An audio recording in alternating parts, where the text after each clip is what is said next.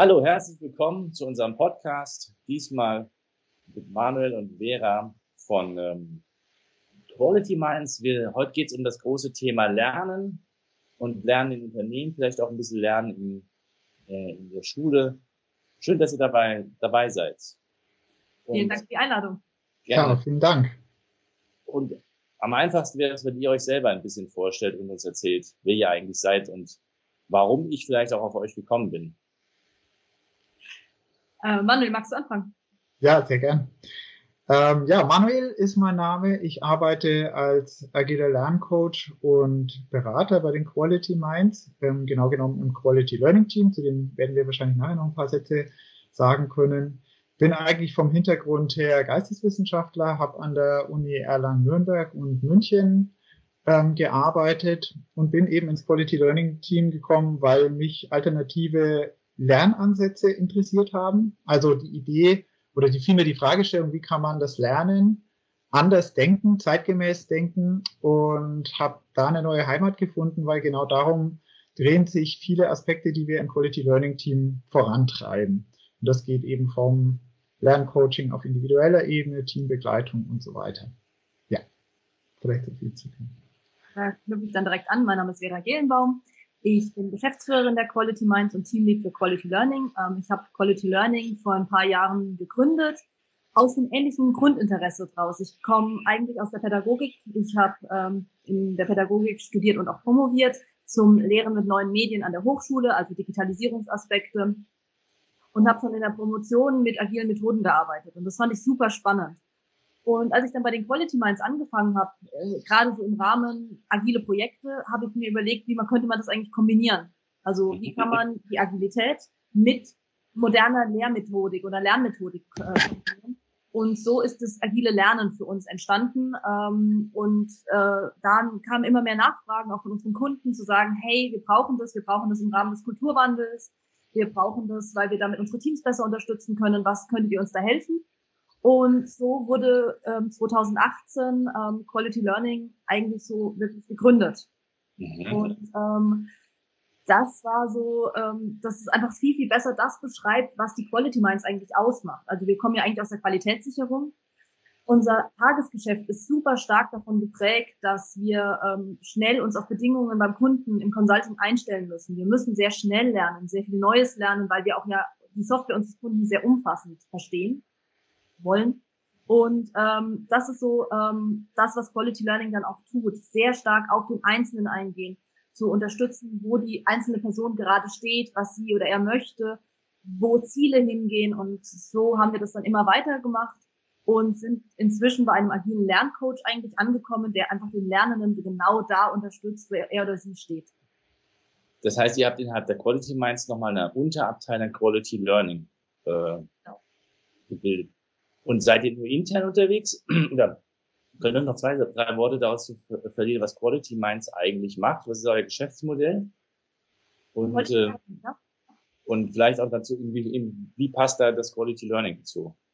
Die Quality Minds sind eigentlich ähm, auf Qualitätssicherung spezialisiert, also hauptsächlich Test, agiler Test in Kundenprojekten als Consulting House. Ähm, das machen wir ähm, so schon seit ein paar Jahren und ähm, da sind wir auch am Markt etabliert. Und wir haben wirklich intern damit angefangen. Und als ich bei den Quality Minds angefangen habe, war die Fragestellung, wie könnte eigentlich unser Lernen so agil werden, wie die Quality Minds intern auch selber aufgestellt sind. Und das hat mit klassischer Lehre, äh, mit Präsenzlehre, äh, man geht zu Seminaren oder Workshops nicht mehr ganz so geklappt, wie wir uns das vorgestellt haben. Wir hatten da etwas, ja, etwas mehr Unzufriedenheit bei unseren ähm, anderen Minds. Und da, dadurch ist dann diese ja, Unterabteilung oder dieses Team Quality Learning entstanden, weil wir gesagt haben, ja, das ist das, was wir intern machen wollen. Wir beraten also intern die, die anderen äh, Minds dahingehend, wie sie besser lernen können, sehr stark auf Metakognition ausgestellt. Ähm, und dann kamen die ersten Kunden und haben gesagt, genau das wollen wir auch. Das ist das, was wir gerade brauchen, weil wir uns gerade in einer Situation befinden, wo man mit Lernen vielleicht wirklich weiterkommen könnte. Und da haben wir dann diesen agilen Lerncoach entwickelt und haben den sehr stark auch mit den Scrum Master Rollen verknüpft. Ja. Und so sind wir da hingekommen. Und das machen wir jetzt auch zum Beispiel auch der Manuel wirklich aktiv in Kundenprojekten. Zum einmal Lernen unterstützen, aber inzwischen auch immer stärker agile Lehre unterstützen. Na, ihr habt ja auch ein Buch dazu geschrieben. Ich habe mir das ähm, jetzt in den letzten Tagen angeschaut und wie du gesagt hast, ihr habt den Lerncoach sehr stark mit dem Scrum Master verknüpft. Also zumindest aus meiner äh, Richtung heraus. Und das deckt sich sehr mit dem, was wir in Scrum for Schools machen, mit dem Lehrer ein Stück weit. Ne? Also dass wir sagen, der Lehrer wird zum zum ähm, ja zum Lerncoach, zum Ermöglicher dessen, was eigentlich die Kids und Jugendlichen lernen müssen. Und gleichzeitig ist in der Schule leider nicht möglich, nicht zu verändern, ist er leider auch der Tester. Nicht? Theoretisch müsste man das ja trennen. Also ich müsste eigentlich wie in der Fahrschule den Lehrer vom Prüfer, also in der Fahrschule ist ja auch so, ne? ich habe den Lehrer, der fährt mit mir, aber der kommt nicht auf die Idee, mir auch eine Note zu geben. Dafür gibt es den Fahrprüfer. Müssten wir eigentlich auch, also macht ihr das der, so ähnlich? Wir, Trennt ihr das ein Stück weit? Ähm, wir glauben daran, dass unsere Mitarbeiterinnen und Mitarbeiter sehr viel individueller entscheiden können, ob sie was gelernt haben, weil das ist ja natürlich ein sehr unter großer Unterschied zur Schulbildung. Ähm, wir müssen danach nicht nochmal notwendigerweise jemanden haben, der das ähm, prüft und sagt, du kannst es jetzt, sondern wenn unsere Lernenden, das sind ja alles Erwachsene, sagen, sie können das, dann glauben wir ihnen. Einziger Unterschied ist, wenn wir zum Beispiel auf Zertifikate lernen. Ähm, oder wie siehst du das, Manuel? Ja, genau. Also ich würde auch sagen, es gibt natürlich ähm, Lernziele oder auch Lehrziele, wo zum Beispiel für eine, meinetwegen auch gesetzliche Grundlage eine Zertifizierung die Voraussetzung ist oder auch ein Kunde eine Anforderung setzt, die eine Zertifizierung beinhaltet. Also als Beispiel natürlich bei unseren Testern ganz häufig in den Ausschreibungen ist es die ISTQB-Zertifizierung. Und dann ist sozusagen ein externer Begutachter in dem Sinne involviert, dass man sagt, man muss halt diesen Test ablegen, weil dieser Test zu der Zertifizierung führt, die dann der, der Lernende oder die Lernende eben haben musste. Aber von der Grundvoraussetzung ist eigentlich unser Ziel immer den Lernenden so zu ähm, enablen, möchte ich sagen, seinen eigenen Lernfortschritt selbst begutachten zu können. Und das geht natürlich ähm, mit der Rolle auch des Lerncoaches einher, der den Lernenden auch enablen möchte, sein eigenes Lernziel sinnvoll zu strukturieren und zu formulieren. Also das heißt, wenn wir jetzt bei dem Scrum, also beim Scrum Framework waren mit dem Scrum Master schon, ähm, normalerweise haben wir ja im Lernprozess ähm, eben, wie du gesagt hast, schon den, den Vermittler und denjenigen, der eben auch extern die Lernziellinie vorgibt, also die Ziellinie, die ein Lernender überschreiten muss, damit er zum Beispiel eine gewisse Note bekommt. All das machen wir auf der individuellen Ebene, zum Beispiel mit unseren Kolleginnen und Kollegen persönlich. Das heißt eigentlich, da setzt sich der Lernende auch selber diese Ziellinie und mit ihm zusammen arbeiten wir daran, Kriterien zu äh, ähm, erstellen, an denen er selber für sich feststellen kann, habe ich jetzt diese Ziellinie überschritten oder bin ich vielleicht so ein bisschen davor geblieben oder drunter geblieben unter dem Standard, den ich wollte und dann kann man schauen, woran lag es. Das, das bringt mich zu, der, zu einer Frage, die, ich, die mir aufgefallen ist, als ich beim Buch unterwegs war. Ähm, ihr habt schon versucht, diesen Konflikt zu klären zwischen Organisationsanforderungen an den Lernenden und an so einer kompletten Selbstbestimmung. Nicht? Also zu sagen, ich als Lernender möchte gerne etwas lernen und mache das eigentlich irgendwie selbstbestimmt. Wie löst ihr das auf? Wir arbeiten da sehr stark mit einem Kreisdiagramm. Also in der Mitte steht der Lernende und wir glauben daran, dass, die, dass der einzelne Lernende sehr gutes Verständnis dafür hat, was ein Unternehmen gerade braucht. Weil ich glaube, genauso äh, du wie auch wir ähm, wir stellen Leute ein, die hochmotiviert sind, die sehr klar wissen, warum sie bei uns arbeiten und welche Vorurteile sie davon haben, beziehungsweise was, warum sie das in diesem, in diesem Bereich arbeiten wollen. Und viele von unseren Mitarbeiterinnen und Mitarbeitern haben ein sehr gutes Gespür davon oder dafür, was so aktuelle Themen sind, an denen sie lernen wollen. Also sei es KI-Aspekte, Robotics, äh, VR, ähm, AR, diese ganzen Aspekte. Das ist die eine Sache. Also das heißt, wir unterstützen jeden Einzelnen äh, oder jeder Einzelne bei den Herzblutthemen und da können sie sich weiterentwickeln, wie auch immer sie möchten. Aber es stimmt natürlich, gerade wenn wir Quereinsteiger vielleicht einstellen oder äh, Menschen aus der Uni direkt einstellen, dann ist es vielleicht manchmal nicht so, dass die genau das genaue Wissen schon mitbringen, was sie gerade brauchen aus ihrer Teamorganisation heraus. Also das Team hat irgendwelche Anforderungen, wo sie sagen, wenn du im Quality Learning startest, dann brauchst du Wissen zu pädagogischen Konzepten, du brauchst Wissen über Scrum Mastery, du brauchst Wissen über Quality Learning, über den agilen Lerncoach und diese Sachen werden an der Uni nicht gelehrt, also bringen wir das bei. Und da haben wir dann verschiedene Methodensets und bauen das zum Teil auch wirklich mit agilen Methoden auf. Ähm, Und dann gibt es aber auch noch Sachen, die die Organisation braucht. Also zum Beispiel die Quality Minds glauben, dass unsere Beraterinnen und Berater zeichnen können sollten, weil es hilft häufig unseren Kunden, wenn wir darstellen können, was da so gebraucht wird. Und ähm, jetzt ist aber der Stand von den Einzelnen super unterschiedlich. Also wir haben den Michael Minarski, der ist einer unserer Gründer. Der Michael kann ganz, ganz toll zeichnen. Das sieht einfach wirklich toll aus. Und dann gibt's so mich. Ich zeichne wirklich ganz süße Strichmännchen und die sind sehr herzlich, aber so richtig schön. Das liegt dann im Auge des Betrachters. Also meine Eltern finden sie toll, aber die lieben mich. Ähm, das ist einfach eine ganz, ganz andere Nummer. Und ähm, wenn man mir jetzt den Michael und mich in einen Kurs steckt, dann ist das für uns beide ein bisschen frustrierend. Weil für den Michael, weil er sich nicht wirklich weiterentwickelt und für mich, weil ich sehe ganz halt, wie toll der Michael zeichnet. Und was wir dann irgendwann angefangen haben, ist für diese Unternehmenslehrziele dann wirklich Fragebögen zu entwickeln, auch zum Teil, dass Leute zeichnen müssen, dass wir Untergruppen bilden und dann Trainer gesucht haben, die genau diese Bedarfe abbilden. Das heißt also, ich habe diese Anfängergruppe mit den Strichmännchen und ich habe aber auch diese fortgeschrittene Gruppe.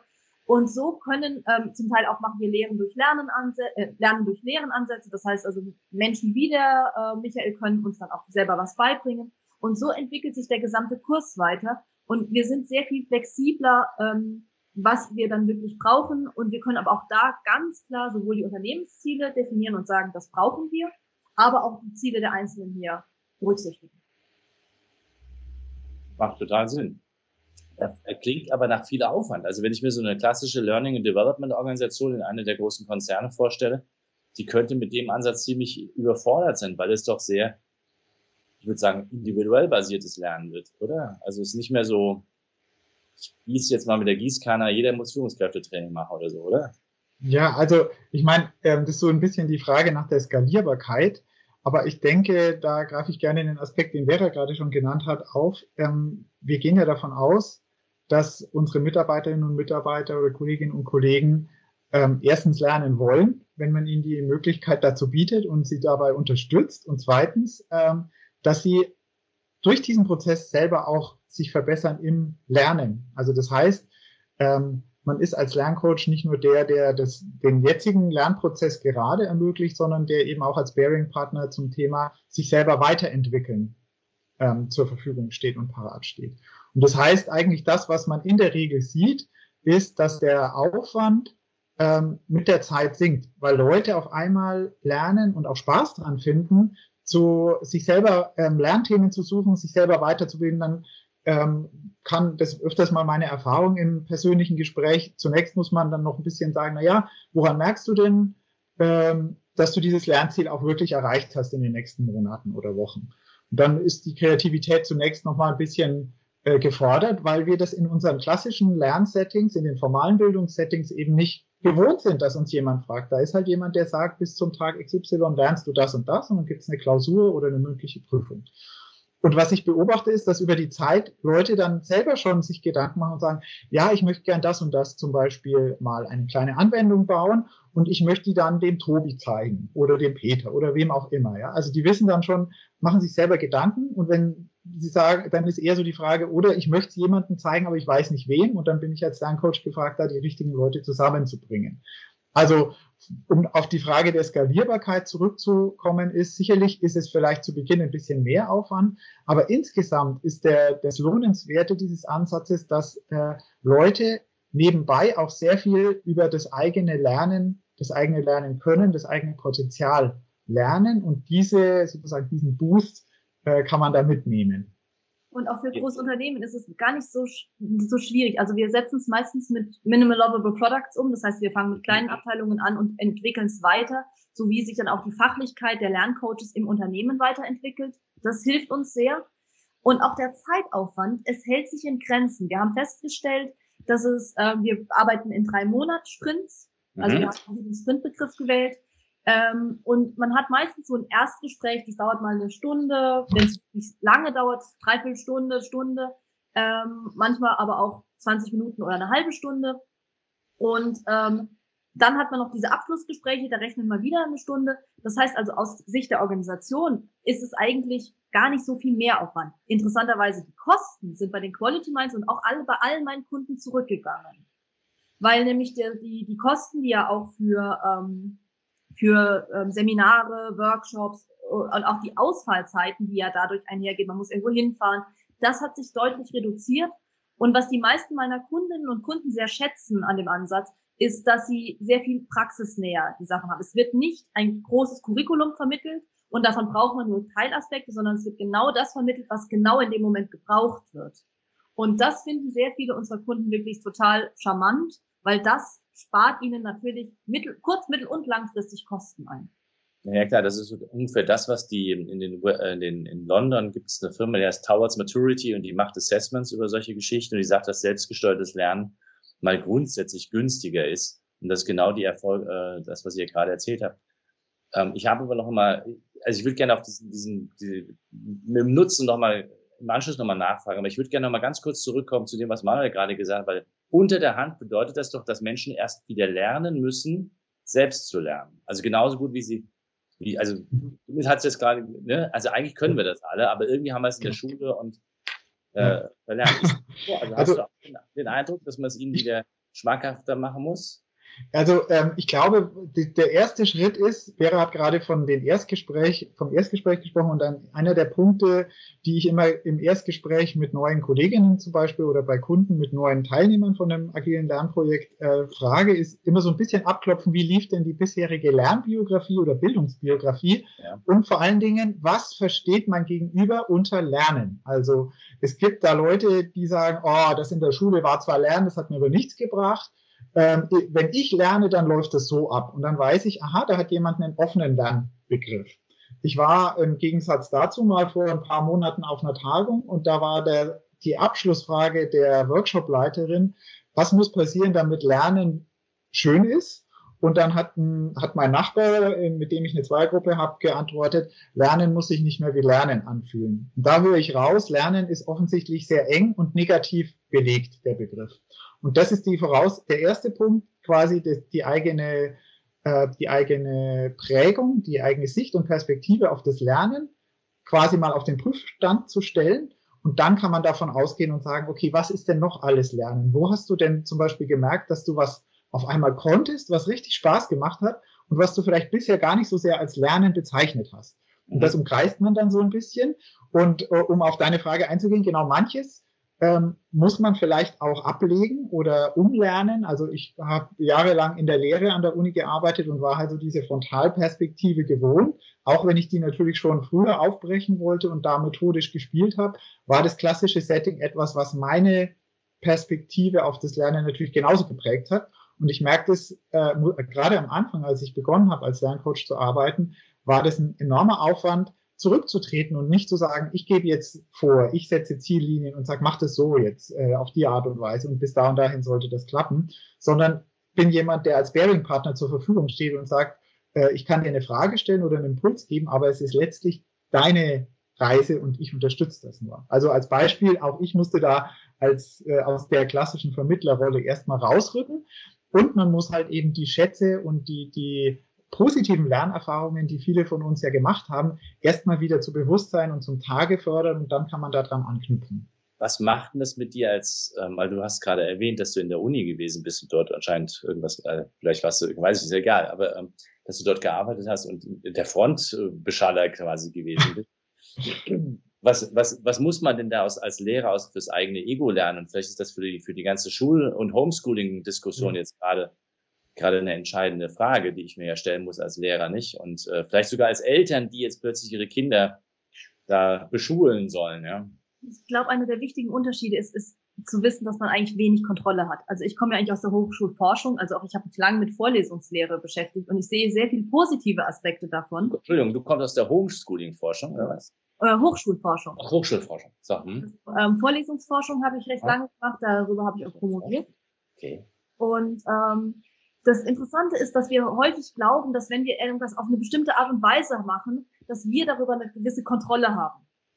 Und das ist aber ja eigentlich nicht korrekt. Also ähm, wenn man sieht bei Kindern ähm, doch relativ schön, dass die doch einen sehr eigenen Kopf haben. Und das wird ja in der Hochschule oder auch später in der Lehre nicht, nicht weniger. Die haben eigene Vorstellungen, die haben eigene Ziele. Und diese Ziele sind häufig sehr implizit und wir versuchen die explizit zu machen. Und ich, was ich für mich festgestellt habe, gerade über diese Hochschulforschung, ist dieses Aufgeben von Kontrolle zu sagen, ich übergebe dir das, weil es in deiner Verantwortung ist. Ich glaube, das lernen an der Stelle Eltern, das lernen Führungs, äh, äh, Lehrende, also Trainer, ähm, äh, Lehrer, aber es müssen an der Stelle meiner Meinung nach auch Führungskräfte lernen. Weil ähm, nur weil jemand ein Seminar besucht hat und dann zum Schluss eine Prüfung abgelegt hat, heißt es nicht, dass der das oder diejenige das genauso gut kann wie jemand anderes. Sondern auch das ist immer noch in, an dem, was der Manuel vorhin gesagt hat, an das persönliche Vorwissen angeknüpft. Wie habe ich das verstanden? Wie kann ich das umsetzen? Und das zu akzeptieren, dass Lernen etwas super Individuelles trotzdem ist und ich nicht zum Schluss aller Nürnberger Trichter sagen kann, alle haben das Gleiche verstanden, das ist meiner Meinung nach einer der wichtigen Aspekte auch mit selbstbestimmtem Lernen und was unser Ansatz hier auch wirklich äh, vorantreibt. Also ich muss Kontrolle quasi, also ich muss akzeptieren, dass ich überhaupt keine Kontrolle habe und gleichzeitig muss ich trotzdem dafür sorgen, dass die Leute lernen. also ich würde, ich, oder ich finde ich dafür eigentlich gar nicht sorgen, weil ich habe schon oft, bin schon oft mittlerweile an dem Punkt, wo ich sage manchmal, muss ich mich darum eigentlich kümmern? Also ne, vielleicht geht das nur in hochagilen Firmen, aber eigentlich müsste man sich nicht kümmern, weil entweder habe ich eine Relevanz in dem Thema und jemand fängt an, zu, äh, es zu tun oder halt nicht. Ja, jetzt ist zwar nicht jeder ein Autodidakt, also der eine oder andere braucht vielleicht einen, einen Coach oder Lehrer oder sonst was, aber müsste es nicht dahin gehen? Also den Coach brauchen bei, gerade bei diesen Umstellungen eigentlich fast alle. Okay. Weil diese, dieser Coach-Aspekt ist super wichtig wir wissen aus Forschung, also ähm, wenn man sich mit Expertiseforschung beschäftigt, dass gerade Lernen, die neue probieren wollen oder sollen oder auch in ein neues Themengebiet ähm, reinkommen, dass eine gewisse Hilfestellung, einfach, dass jemand da ist, der auch vielleicht nochmal nachfragt, der gerade auch dieses eigene Lernen nochmal hinterfragt, super wichtig ist und das wird über die Zeit, da gebe ich dir völlig recht, immer weniger. Also wenn man einmal dieses verstanden hat, kommt, kann der Lernende es irgendwann selber, dann braucht den agilen Lerncoach auch nicht mehr. Aber gerade diese Anfangszeit mit Anleitung wird als total wichtig in der Forschung angesehen und dem haben wir uns auch da an der Stelle komplett angenommen. Mhm.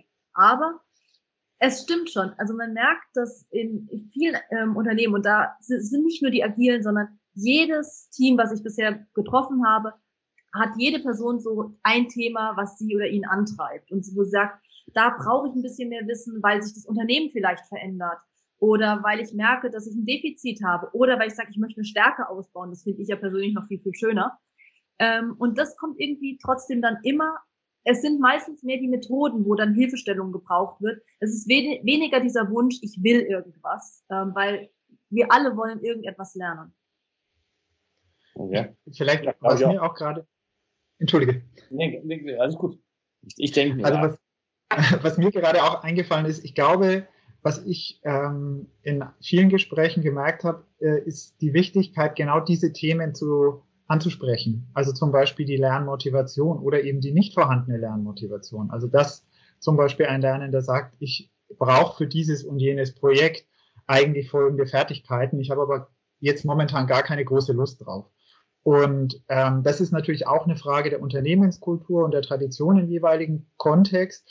Aber meine Erfahrung ist, dass sich so etwas leichter mir gegenüber, zum Beispiel als Lerncoach, äußern lässt, als gegenüber der Führungskraft. Und um auf diese Rolle äh, oder das Selbstverständnis in der Rolle, das du vorhin, äh, nachdem du vorhin gefragt hast, anzusprechen, ich würde tatsächlich sagen, ich bin also Coach, so der Begriff eines Coaches im Sport oder so, finde ich, ist gar nicht so verkehrt. Natürlich hat das mehr Dimensionen noch, aber ich kann, und das ist das für mich Schöne gewesen bei der Umstellung, ich kann mich auf den Einzelnen konzentrieren und kann einfach auch mal nachfragen, was treibt dich an oder was treibt dich nicht an und wie kriegen wir eine Motivation hin? Wie kann ich dich dabei unterstützen, dass du auch mal einen steinigen Weg gehen kannst? Und alleine, das klingt so ein bisschen banal, aber alleine, dass Lernende das thematisieren können, das muss man ja nicht immer ähm, so offensiv thematisieren. Aber allein, dass man das thematisieren kann, hat in meiner Erfahrung nach oder meiner Einschätzung nach wirklich einen positiven Aspekt bei Lernenden. Ne? Also wenn die sagen, diese ganze Umstellung und Umstrukturierung gerade fordert mir echt viel ab und jetzt soll ich auch noch das und das mir aneignen.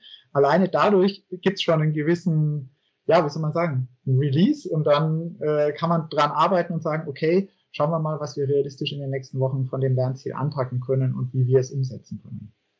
Genau, und, wie, und jetzt hast du es aber gerade gesagt, jetzt sind wir in Krisenzeiten, also momentan sind wir sowieso in Krisenzeiten, aber wir sind schon die ganze Zeit in einem riesigen digitalen Umbruch. Und ist es nicht tatsächlich so, dass wir jetzt einfach alle, ich mag das Wort zwar nicht, aber eigentlich stimmt es trotzdem, wir müssen jetzt alle mehr lernen, spannenderweise. Und, und gleichzeitig nehme ich eine Wahnsinnsüberforderung wahr. Also weil es gleich, es gibt gleichzeitig Struktur- und Inhaltsänderungen. Und selbst wenn ich will, kann ich in der Regel nicht. Und unsere Gesellschaft, gerade bei Wissensarbeitern, hat aber ein Tabu im Sinne von, wenn du doch ein Profi bist, musst du es doch wissen. Und jetzt soll ich auch noch zugeben, dass ich in diesen Krisenzeiten, ich meine jetzt nicht Corona, also in diesen Zeiten des, des Wandels eigentlich zugeben müsste, dass ich es nicht weiß. Ja? Und wo kriegst du denn jetzt her? Und das ist ja eigentlich was, womit Agilität sich ja auch immer wieder beschäftigt. Also etwas mal falsch zu machen, etwas auszuprobieren und ähm, auch eine Fehlerkultur zu etablieren, ist etwas, was in diesem Zusammenhang von ganz, ganz hoher Relevanz, zumindest meiner Meinung nach, ist, weil das einfach diese, diese Thematik zu sagen, ich gebe zu, dass ich etwas nicht weiß, aber ich kümmere mich darum, dass ich das lernen kann oder dass ich darin besser werde. Das ist ein Thema, was uns als Gesellschaft auch die nächsten Jahre meiner Meinung nach sehr, sehr stark antreiben wird und wo, wo wir auch als Gesellschaft und auch als Unternehmen sehr, sehr viel Lernbedarf haben, zu sagen, ja, der Wandel ist allgegenwärtig. Wir sind da in verschiedensten Umbrüchen. Wie gehe ich damit um, so dass ich die Leute nicht überfordere? Und da ist Hilfestellung eigentlich das A und O, aber auch ihnen nicht sage, das musst du machen, weil das wiederum führt auch zum Teil zu Abwehrverhalten, also zu sogenannter Reaktanz, wo mhm. Menschen sagen, ich möchte das eigentlich nicht, weil mich Menschen dahin pressen. Und da diese, diesen Mischweg zu finden und dafür ja Methoden an die Hand zu geben, Hilfestellung an die Hand zu geben, das ist irgendwie so eines dieser Kernaspekte, weil wir einfach auch ganz klar glauben, dass Menschen individuell sind. Dass wir unterschiedliche Menschen mehr, manchmal brauchen Menschen mehr Inhalte, manchmal brauchen sie mehr Methodik, und das wird sich auch immer wieder wandeln und ähm, weil sich unsere Lebensumstände wandeln. Und das sehen wir auch gerade. Also gerade im Moment ist einfach, sich mit dem eigenen Lernen zu beschäftigen, vielleicht eine wirkliche Chance, um zu sagen, wie kann ich danach besser mit meinem Job umgehen? Was braucht mein Job jetzt? Was habe ich bisher vielleicht auch noch nicht so ge gebraucht? Und wie, wo kann ich dafür Hilfestellung auch in Anspruch nehmen? Weil dieses in Anspruch nehmen und dieses Help-Seeking ist ein Problem, was äh, wir auch, also auch wissenschaftlich sehr gut nachweisen können, dass Lernen sich sehr schwer tun, nach Hilfe zu fragen. Und was mir einfällt, also ich finde es toll, wir haben bei uns Quality Minds einen der Firmen, als einen der Firmenwerte das Lernen, also das kontinuierliche Lernen. Und das geht, finde ich, ganz gut damit einher, weil eigentlich bei uns auch äh, mehr oder minder unausgesprochen das Verständnis herrscht, dass eigentlich auch jemand, jeder jemand ist, der etwas weitergeben kann und vermitteln kann. Also ich sage jetzt mal so, ne, ähm, klar ist auch bei uns der Geschäftsführer oder die Geschäftsführende Lernende. Umgekehrt ist aber auch äh, der Werkstudent jemand, der etwas aus seinem Wissensschatz vermitteln oder weitergeben kann. Und das finde ich sehr, sehr wichtig, dass man als ersten Schritt ein, ein Ja sagt zu diesem durch die Umstrukturierung der Zeit, der neuen Anforderungen aufkommenden Tatsache, dass Lernen wesentlich wichtiger ist vielleicht als vor 20, 30 Jahren. Zumindest wird das ja landläufig auch immer so gesagt.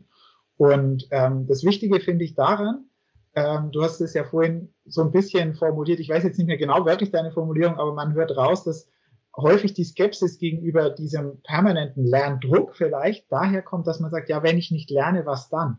Na, also jetzt passiert hier, die Welt verändert sich so und wenn ich nicht lerne, dann äh, hat das negative Konsequenzen vielleicht auf meine Karriere oder auf unser Unternehmen oder wie auch immer. Und ich finde, das Wichtige ist, dass, das mag äh, berechtigt sein, diese Furcht vor dramatischen Umstrukturierungen, Veränderungen gesellschaftlicher Art.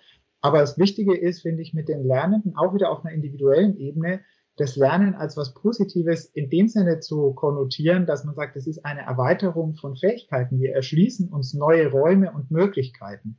Also wir gehen zusammen auf eine Safari, sage ich mal, und entdecken Dinge. Ähm, und das bin ich jetzt wieder ganz konkret bei der jetzigen durch den Covid-Virus verursachten Krise. Wir entdecken ja sowohl in der Schule durchs Homeschooling als auch jetzt auch durch die Remote-Arbeit Dinge, die vorher ohne diese Krise gar nicht möglich gewesen wären. Und die vielleicht so die Hoffnung ja positive Effekte auch für die Zeit danach, also nach der ähm, nach dieser ähm, Krise weiterwirken kann, positiv. Ja, wobei, wobei jetzt ähm, der Covid-Virus ja eigentlich die, der Klassiker ist, wenn sein muss, dann geht's. Also vorher, vorher, ne? Also Vorher kannst du den Leuten tausendmal erklären, Leute, fangt mal an, sich mit den Remote-Tools zu beschäftigen oder ihr werdet mal ein bisschen digitaler oder bohrt mal eure Internetleitung auf, damit ihr äh, da besser arbeiten könnt. Und in der Sekunde, und, oder Schulen, ja, schau dir die Schulen an, da wir digital, geht gar nicht. Und plötzlich geht's innerhalb von einer Woche. Zwar chaotisch jetzt, aber leider, aber geht, ne? Also so, deswegen, was mir noch gerade kam, war, das bedeutet, ich brauche eine Führungskraft, die vorangeht, oder? Also die sagt, die Orientierung bietet.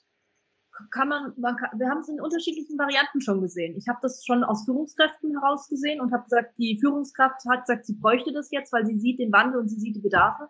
Ich mhm. kenne aber auch die andere Variante, dass äh, Mitarbeiterinnen und Mitarbeiter zu uns gekommen sind und gesagt haben, das, was ihr im Lernen macht, das ist total cool. Könntest du mir helfen?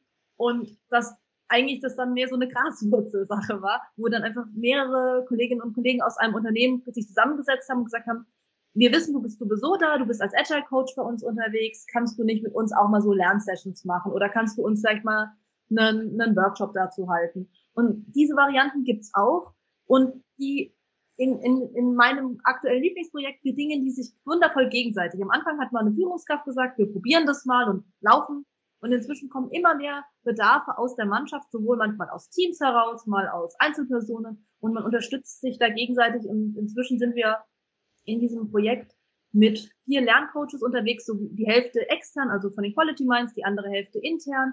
Und äh, man unterstützt sich da gegenseitig. Das, also es gibt da die unterschiedlichsten ähm, Möglichkeiten, aber ja, vollkommen. Es braucht irgendjemand, der sagt, hey, ich möchte das gerne mal probieren. Ich möchte einfach mal was anderes ausprobieren.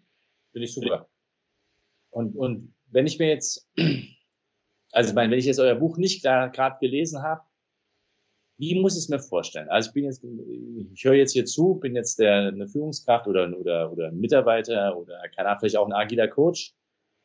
Wie ist denn jetzt der Prozess? Was muss ich mir vorstellen? Wie könnte ich quick starten? Außer euch anzurufen natürlich, ist klar. Wir freuen uns immer über Anrufe, also wir reden ja gerne. Ähm, so der, der Prozess startet normalerweise, dass man sagt, okay, es gibt Lernende, die haben ein Lernziel und man hat einen agilen Coach, ähm, der vielleicht das Buch gelesen hat oder gesagt hat, ähm, er fängt jetzt an oder hat bei uns die Ausbildung gemacht. Der erste Schritt ist meistens wirklich dieses Erstgespräch, dieses Kick-Off-Gespräch, wo man einmal nochmal erklärt, wie läuft es denn jetzt, was wird hier passieren, auch ähm, wie sind die Rahmenbedingungen, machen wir das remote, machen wir das persönlich, das, da sind verschiedene Sachen denkbar. Dann kommt es ähm, zu diesem ersten Planning-Gespräch eigentlich, der, wo auch gesagt wird, ähm, das sind, was sind die Ziele? Also, was hast du, was möchtest du denn gerne lernen? Und warum möchtest du das gerne lernen? Das sind einfach so die Sachen, die uns dann am meisten antreiben. Man setzt dann noch auch weitere Parameter, sagt, wie lange soll der Sprint gehen. Normalerweise empfehlen wir, dass der erste Sprint wirklich drei Monate geht. Da kommen wir natürlich schon sehr aus der, aus der Forschung heraus, wo wir sagen, man hält verschiedene Parameter einfach mal stabil und arbeitet nur mit anderen, um zu wissen, was, ob das passiert, wenn wir Änderungen vornehmen. Am Ende der drei Monate, also zwischendrin, kann es mal Zwischengespräche geben, wenn der Lernende oder die Lernende es wünscht. Dann kommen wir zum Schluss zu einem Review-Prozess, wo wir sagen, okay, was hat denn geklappt, was hat nicht geklappt, also hast du dein Lernziel erreicht? ähm, und dann im Abschluss ähm, eine Retrospektive, ähm, wo wir dann auch ganz klar sagen, warum hat was nicht geklappt, warum hat was besonders gut geklappt. Uns ist da wirklich auch wichtig, ähnlich wie auch bei der Scrum Master Rolle, zu sagen, man guckt sowohl die positiven Sachen als auch die negativen Sachen an und guckt dann, wie man beim nächsten Mal Sachen auch besser machen kann, bevor man also wieder ins nächste Planning geht. Klingt ziemlich klassisch nach Scrum, wenn ich dir jetzt so richtig zugehört habe. Wir haben ähm, ich habe in der Universität sehr viel Skriptforschung gemacht und ähm, ich habe mich sehr damit beschäftigt, warum auch der Scrum-Prozess so erfolgreich ist. Und einer der Gründe ist, dass Scrum ja wunderbar klare Prozesse in klaren Events strukturiert und hier sehr viel Hilfestellung gibt, gerade für Leute, die sich noch nicht so gut damit auskennen. Wenn jemand seit 30 Jahren selber agil arbeitet, der kann damit viel, viel besser spielen. Aber gerade wenn wir uns mit Novizen beschäftigen, die also das neu machen, dann ist der Scrum-Prozess deshalb auch so hilfreich, weil er ganz klar sagt, wir machen das und zu einem anderen Zeitpunkt machen wir das und so wird es ablaufen, damit Menschen sich von der kognitiven Handlung darauf einstellen können und das hilft. Und deshalb haben wir hier auch, ähm, wir haben im Buch ja auch erklärt, an welchen Stellen welches Skript hier eingesetzt wird und warum das hilfreich ist.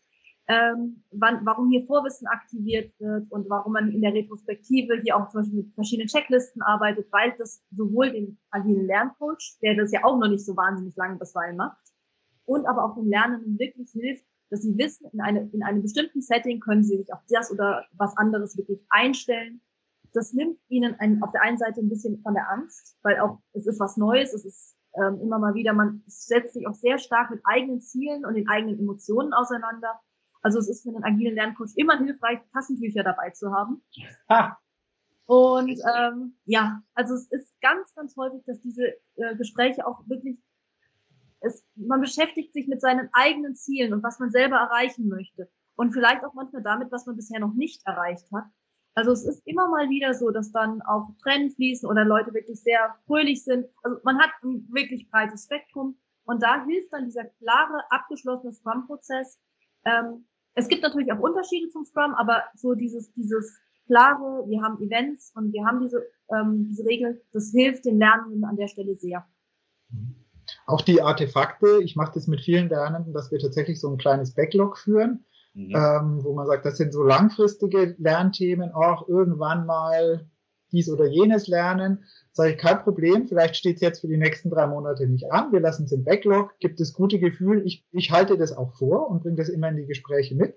Und dann gibt es äh, natürlich auch ein, so eine Art Sprint-Backlog. Also wir ziehen uns tatsächlich, also nicht mit allen mache ich das jetzt, aber mit, mit Lernenden, die das auch wünschen und wo ich merke, das hilft, dass man sich dann eben sagt, okay, das ist jetzt mein Ticket für die nächsten äh, drei Monate und dann ähm, kann man auch zum Beispiel über Akzeptanzkriterien nachdenken, wenn man so übertragen möchte. Einfach, was sind die, die Faktoren und die, die Dinge, die dir bei der Abnahme helfen einer Story? Ne, gerade wenn man mit Informatikern arbeitet, die eh im agilen Kontext unterwegs sind, ist es sogar hilfreich, diese Begrifflichkeit zu nehmen. Sonst würde ich eine andere Begrifflichkeit nehmen, aber das Prinzip dahinter lässt sich so im Sinne der Skripttheorie ganz gut adaptieren. Das macht in der Sekunde Sinn. Ich meine, logisch. Nicht? Wenn ich mit Leuten arbeite, die die Begriffe kenne, dann benutze ich sie wieder. Das ist, mhm. Vielleicht, was mir gerade noch einfällt, weil Vera auch den Review-Prozess ähm, mit ins Spiel gebracht hat, das kann auch etwas sein, was man schon im Planning mit im Blick hat und sagt, na ja, wer kann denn das beurteilen, dass du diese, dieses oder jenes jetzt dir angeeignet hast, dass du das wirklich kannst auch, ne? Weil es kann natürlich, das ist ähm, vielleicht ähm, kann das ein Thema sein, in dem ich jetzt persönlich äh, gar nicht den Lernenden unterstützen kann. Dann sage ich, okay, das ist ein tolles, äh, hier künstliche Intelligenz hat Vera als Beispiel gebracht. Das ist ja auch wirklich ein Hot Topic zurzeit. Jetzt bin ich da nicht so sonderlich tief in der Expertise. Ich habe schon ein breiteres Oberflächenwissen, aber dann weiß, ist meine Aufgabe, jemanden für die in Anführungsstrichen Abnahme, sprich für einen, äh, ja, für einen Review-Prozess zu organisieren. Und äh, sage, okay, ähm, passend zu dem Lernziel, das du dir jetzt gesteckt hast, muss das vielleicht ein wirklicher Experte sein. Kann aber auch sein, wenn man jetzt nur ein Grundlagen-Lernziel steckt, dass das vielleicht jemand ist, der gerade ein, zwei Schrittchen weiter ist, der das selber gelernt hat und vor einem Jahr sich genau an der Stelle befunden hat, weil der das vielleicht als, äh, äh, als frischer Lerner besser beurteilen kann, was da hilft, als jemand, der seit Jahren in der Expertise drin ist. Wie, wie, ähm, jetzt haben wir sehr darüber über individualisiertes Lernen gesprochen. Also der Einzelne, der Coach, der kommt zu mir, erklärt mir genau, wie es geht. Wie seht ihr das, dass der Gerhard Hüther beispielsweise sagt, äh, Lernen findet immer in Gemeinschaften statt?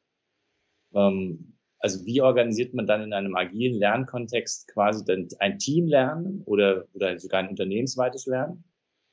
Eigentlich genauso wie bei allen anderen Settings eigentlich so auch. Also wir haben zum Beispiel auch Lerntandems, wenn man sagt, das kommt halt auch wirklich darauf an, was möchte man lernen. Möchte ich ähm, mich besser in der Programmiersprache, dann machen zum Beispiel Pair-Programming-Sessions sehr viel Sinn.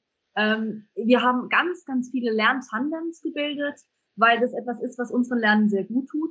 Wir haben auch sogenannte Communities of Practice gebildet, also wirklich auch sehr stark angelehnt an Leith und Wengers Ansatz von ähm, Communities of Practice.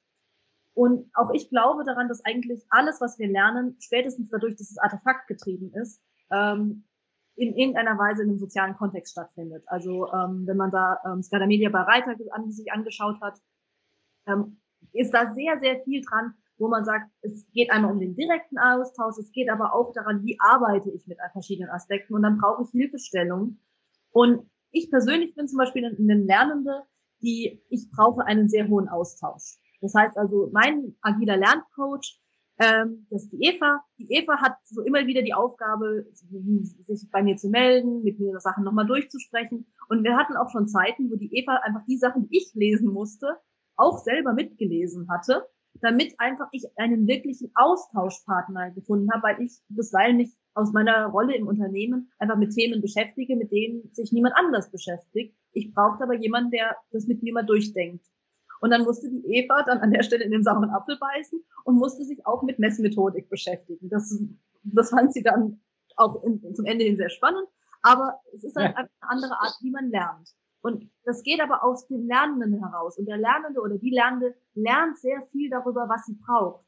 Als ich promoviert habe, war ich toll da drinnen, lange Texte zu lesen, zu exerpieren und dann in ein anderes Format zu, zu erarbeiten. Ich konnte mich über Stunden lang mit Texten beschäftigen. Das habe ich heute, diese Möglichkeit habe ich nicht mehr, weil ich einfach viel, viel stärker über Meetings getaktet bin, über Kundentermine getaktet bin. Das heißt, heute brauche ich, wenn ich Texte lese, müssen die kürzer sein oder ich arbeite auch viel, viel stärker mit Podcasts und dann aber auch über diesen sehr direkten Austausch, um einfach zu sagen, ich rekapituliere nochmal die wichtigsten Sachen. Und diese Fragestellungen ähm, werden bei uns über das Kooperative genauso über den agilen Lerncoach abgedeckt. Entweder er findet jemanden, der in der Fachlichkeit drin ist, oder er oder sie müssen selber in diese Rolle reinsteigen. Ja, also ich würde auch sagen, das ist ein Teil des Lerncoaches, genau solche Netzwerkstrukturen herzustellen und zu verbinden. Ja, also man ist ähm, neben dem, dem Coach sozusagen, der auf den Einzelnen ausgerichtet ist, auch immer ein Netzwerker, ähm, sei es jetzt in der, in der, bei uns in der eigenen Firma oder bei Kundenfirmen. Also es ist für mich immer ganz wichtig, schnell rauszufinden, wer kann was, wer weiß was, wer hat vielleicht tolle Texte oder PowerPoint-Präsentationen. Und zu dem Miteinander lernen und zu dem kommunikativen Aspekt, den du gerade angesprochen hast, auch das ist manchmal Teil eines Review-Prozesses, dass jemand sagt, okay, ich eigne mir das und das an und danach mache ich so eine Art Lightning Talk für meine Kolleginnen und Kollegen im Team. Ich zeige denen was und der Benefit ist, die anderen kriegen auch einen Eindruck. Erstens, wofür braucht der seine Lernzeit? Und zweitens, kriegen sie einen Impuls und dann kann man automatisch in den Austausch kommen. Also das habe ich schon ganz oft erlebt. Und was wir natürlich auch machen, ist in Lernteams, also wenn Teams sich zusammenschließen für einen speziellen einen speziellen Lernanlass oder ein Lernanliegen, dass man natürlich so Synergieeffekte auch immer automatisch hat. Ja, meinetwegen schlägt man im Team vor, ihr könnt das und das mal euch anschauen zu dem Thema und dann ist einer in so einem meinetwegen sechsköpfigen Team, der sagt, ja, das kann ich aber schon, das bringe ich euch in zwei Stunden bei, äh, gib mir noch kurz eine Minute, ich hole mir das zusammen, da hat er was vorbereitet. Und da gibt es eben tolle Synergieeffekte. Wir hatten vorhin das Thema Kost Kosten, also Kosten von Lernen oder was muss ich als, in, als in, ähm, Unternehmen investieren. Und was ich weiß, ist ja, dass Milliard Millionen und Abermillionen in Lernen investiert wird und irgendwie 15 Prozent sind nur wirksam oder sowas, habe ich letztens mal eine Zahl gelesen. Also dann habe ich 400 Millionen pro Jahr ausgegeben und davon kommen 15 Prozent in Form von Lernamt. So ähnlich wie in der Schule. Du gehst sechs Stunden am Tag in die Schule und hast zehn Minuten was gelernt. Welche Beobachtungen habt ihr gemacht? Ähm, wie messt ihr denn, oder wenn ihr, also ihr seid der Quality Minds, eigentlich müsstet ihr messen. Ähm, wie messt ihr denn den Erfolg? Ähm, nach Bedarf. Das heißt also, je nachdem, die meisten unserer Lernenden machen das nicht zum, das Lernen nicht zum Selbstzweck, sondern wir sagen zum Beispiel, ich möchte jetzt als Testerin oder Tester in einem Projekt oder als Scrum Master in einem Projekt gehen und ich brauche einfach mehr Informationen zu, nennen wir es mal, machen wir Retrospektiven. Und ähm, dann ist genau das, was der Manuel sagt. Wenn jemand sagt, ich traue mir selber zu, das zum Schluss ein, ähm, einzuschätzen, also zum Beispiel, ich möchte in vier Wochen selber eine Retrospektive halten können, die innovativ ist, wo ich ein bisschen was gemacht habe, wo was gemalt ist. Ähm, dann kann ich das vielleicht danach selber einschätzen. Ja. Wir machen es, haben es aber auch, was der Manuel auch gesagt hat, dass dann jemand sagt, okay, lieber Manuel, du arbeitest auch als Scrum Master, komm doch bitte mit mir ins Projekt und guck dir das an, ob du sagst, das ist hilfreich. Und dann helfen wir auch denen, die beobachten sollen, zum Teil mit ähm, so kleinen Checklisten aus. Das heißt also zu sagen, worauf möchtest du denn achten? Achtest du auf die Sprache? Achtest du auf die grafische Darstellung?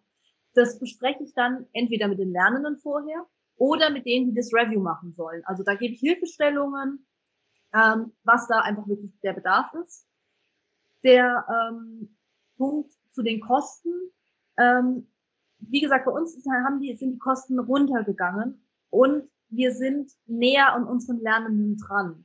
Also wir haben natürlich vorher auch, dass wir Leute zu zwei, drei Tagesschulungen geschickt haben. Und aus diesen zwei Tagen, am Anfang hat man eine Kennenlernrunde. Was toll ist, wenn das Ziel ist, man möchte mehr Menschen kennenlernen, dann ist, sind so Kennenlernrunden toll. Ich mag die auch sehr, sehr gerne. Ich glaube, dass sie für mich bei Meetups besser aufgehoben sind als bei Schulungen. Ja, ähm, ja. Die dann kommt meistens noch mal so eine allgemeine Einführung in die Rolle des Scrum Masters, bevor ich vielleicht manchmal erst am Nachmittag den ersten wirklichen Input für mich mitnehme, den ich mitnehmen kann. Das zweite Problem, was auch immer wieder ähm, festgehalten wird, ist, dass wenn Lernende in Schulungen etwas lernen, dass es leider nicht so wahnsinnig nachhaltig ist, weil sie auf einmal mit so einer harten Realität konfrontiert werden. Das heißt also, man hat in der Schulung gelernt, man sollte XY immer so machen, weil es ist viel, viel sinnvoller. Und dann trifft man auf die Kollegen, die das noch nicht gehört haben. Und die, die, die sagen, das ist, aber, das ist aber doof, das möchte ich aber eigentlich nicht, dass du das so machst. Und dann führt es zu einer hohen Frustration. Das kennt man zum Beispiel auch aus der, aus der Schule, wenn man junge Lehrer hat, die dann einfach irgendwas komplett neu machen und einfach das Kollegium, das das so nicht gelernt hat, das ablehnt. Und dann ähm, macht ein Lehrer das ein, zwei Mal, bevor er sagt, oh, das ist aber anstrengend und geht dann wieder zurück zum Klassischen. Und das haben wir bei unseren Mitarbeiterinnen und Mitarbeitern natürlich auch. Und da hilft dieser ähm, sehr zielgerichtete Lernansatz, weil man es immer wieder neu ausprobieren und der Lerncoach hilft dann auch nochmal, vielleicht auch nochmal diese Frustrationsgrenze zu überschreiten und dann nochmal zu sagen, ich probiere es jetzt nochmal aus. Ähm, wie kann ich auch vielleicht, dann kann man auch mit dem Lerncoach angehen, wie kommuniziere ich denn das? Ähm, und dadurch kommen wir viel, viel stärker auf den eigentlichen Bedarf der Lernenden zugerichtet und es ist nachhaltiger, weil es direkt auch immer mit der Praxis verknüpft ist und wir so einfach manchmal eine Mischung aus Theorie und Praxis machen, aber immer ausgerichtet auf was der Lernende in dem Moment wirklich braucht. Also es ist nicht nur effizienter in Form von Kosten, sondern es wird am Ende des Tages auch noch effektiver. Ja, unser, einer unserer ganz großen Grundsätze für ähm, agiles Lernen ist die Nachhaltigkeit. Und vor allen Dingen, also es, wie Vera das jetzt gesagt hat, es gibt ja auch durchaus Situationen, in denen dann zum Beispiel im Einzelfall auch ein externes Training Sinn macht, wenn man dann gemeinsam genau hinschaut und sagt, was wird denn dort vermittelt und was brauchst du? Und dann kann es ein Match geben. Ich möchte es an einem Beispiel äh, vielleicht kurz illustrieren. Manchmal nimmt man auch Geld in die Hand, aber ähm, dann zielgerichteter, weil ich ja immer in den Sprints davor den Bedarf oder die, die Situation des Lernenden mit reflektiert habe. Also es gab einmal den Punkt, dass ähm, eine Lernende in ihr, die als Agile Coach arbeitet, in ihren Projekten sehr, sehr häufig vom Kunden auch als, ich sage jetzt mal so eine Art Streitschlichter eingesetzt wurde, angefragt wurde. Und sie gesagt hat, also für sie ist das eine tolle Tätigkeit, sie macht es auch gerne, aber sie möchte eben mehr über Konfliktmanagement lernen. Und wir sind in den ersten zwei Sprints im Selbststudium gewesen, wo sie sehr fleißig und, und sehr selbstständig und selbstreguliert sich Basiswissen angelernt hat. Aber irgendwann mal war von ihr der Sprung zu sagen, okay, das ist jetzt so viel Theorie, irgendwie brauche ich noch was Praktisches, Konkretes. Und dann haben, sind wir in eine Reflexion reingegangen und haben festgestellt, also es gibt noch eine zweite Lernerin, die ein ähnliches Anliegen hat. Und dann bin ich äh, losgezogen und habe eine Trainerin organisiert und habe mir drei Angebote eingeholt.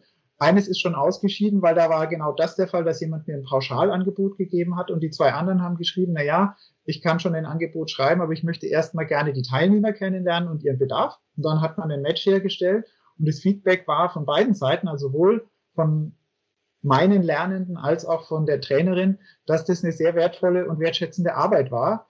Und da kann man dann eben passgenau mit den, wenn, des, wenn der Anbieter das zulässt, natürlich maßgenau äh, Angebote sozusagen schneidern. Und das kann dann schon im Einzelfall mal teuer sein, aber vielleicht ist für die, genau, das bündelt sich dann maßgenau und effektiv auf die Lernanliegen und die Bedürfnisse, die gerade akut sind.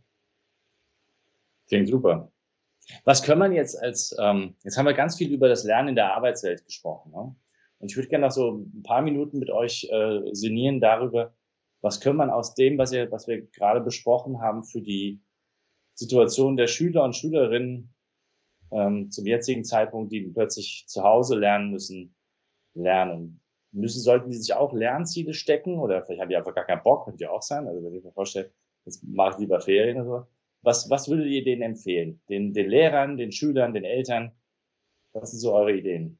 Ähm, also der Ansatz, den wir vertreten, geht erst ab einer gewissen Altersklasse. Das muss man, muss man sich auch vielleicht da ganz klar vor Augen halten. Es funktioniert erst, wenn Kinder eine ausreichende Metakognition ausgeprägt haben.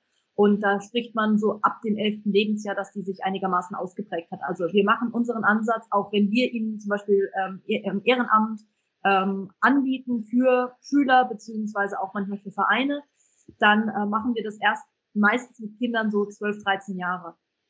Weil einfach vorher wir eine sehr starke ähm, Chance haben, auch die Lernenden da zu überfordern, wenn man dieses sehr stark selbstgerichtete und diese starken Reflexionsprozesse mit reinnimmt. Da, da möchten wir natürlich lieber unterstützen, anstatt dass wir eine Überforderung ähm, ähm, hier vor, hervorrufen.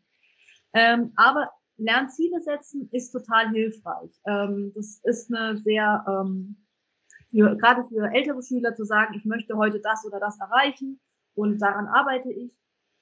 Auch was ich super hilfreich immer fand, ist, wenn man mir Lehrziele erklärt. Also nicht nur die, die Lernenden sich selber Ziele setzen, sondern auch die Lehrenden mal wirklich staten, warum sie das etwas tun. Also ein Lehrender hat eigentlich auch immer Ziele, aber ganz selten werden die explizit gemacht. Und das würde ich gerade in der jetzigen Situation, wo Lernende sehr auf die, die Schülerinnen und Schüler sehr stark auf sich selbst fokussiert sind, dass man damals sagt, was ist eigentlich das Ziel? Und ähm, warum habe ich das gemacht? Und auch hier, das, was du vorhin immer wieder gesagt hast, mal explizit machen, was sind eigentlich die Anforderungen, die dann zum Schluss erreicht werden sollen. Also wir testen ja auch häufig gegen die Anforderungen, wenn wir in der Softwareentwicklung unterwegs sind. Und auch gerade wenn Lernende selbstbestimmt arbeiten sollen, ist es wichtig, was ist eigentlich die Zielkomponente, was erwarten andere eigentlich von mir, dass ich das erreiche. Bei kleineren Kindern finde ich immer ganz hilfreich, auch wirklich mit diesem Forscherdrang zu arbeiten. Das ist auch, ähm, wir wissen aus sehr vielen Forschungen, ähm, gerade auch im, im ähm, kanadischen Raum, ähm, dass dieses forschende Lernen einfach Kindern auch häufig entspricht. Und dass man da einfach auch ein bisschen Abwechslung reinbringt, mal vielleicht mit Problemfällen arbeitet, mal wirklich mit Forschungsaspekten ähm, arbeitet. Da gibt es eine sehr schöne Plattform, ähm, die heißt WISE wo einfach wirklich so kleine ähm, Forschungsexperimente ähm, vorgestellt werden, wo Kinder ähm, auch nochmal Daten eingeben können. Ist leider englischsprachig, auf jeden Fall viele der Projekte sind waren englischsprachig. Einfach um da auch nochmal selber diesen Forscher im Kind zu, ähm, äh, äh, zu fördern. Und das geht auch relativ nah an das, was wir später machen, wo wir auch sagen, wir probieren einfach mal Sachen aus und gucken danach, ob es geklappt hat. Und woran merkt man denn, dass es geklappt hat? Das fand ich dann immer ganz schön, weil man da aus diesem Forschungsgebiet, also Inquiry Learning, sehr viel auch in dieses agile Lernen einfach mit übertragen konnte und viele Ergebnisse auch verwenden konnte. Und was würde deiner Meinung nach die, äh, jetzt hast du für die, für die Schüler was gesagt, was sollten die, die Eltern oder Lehrer für sich mitnehmen? Da kommen wir immer ja. weiter weg von dem, was meine Expertise ist. Mach nur. Ja, also was ich äh, tatsächlich eher also empfehlen kann, ist, ähm, und das ist, das ist, finde ich, also klar, wenn jetzt ohnehin ähm, über zum Beispiel Videocalls Schülerinnen und Schüler oder durch die Eltern eben eher individuell betreut werden, ist natürlich die Möglichkeit, ähm, individueller über eigene Ressourcen und auch Hindernisse nachzudenken.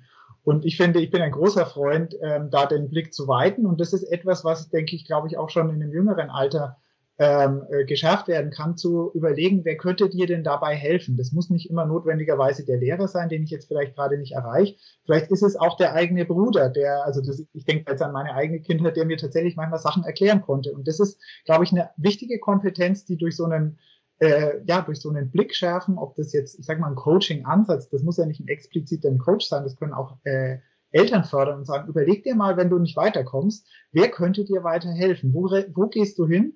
und welche Ressourcen erschließt du dir?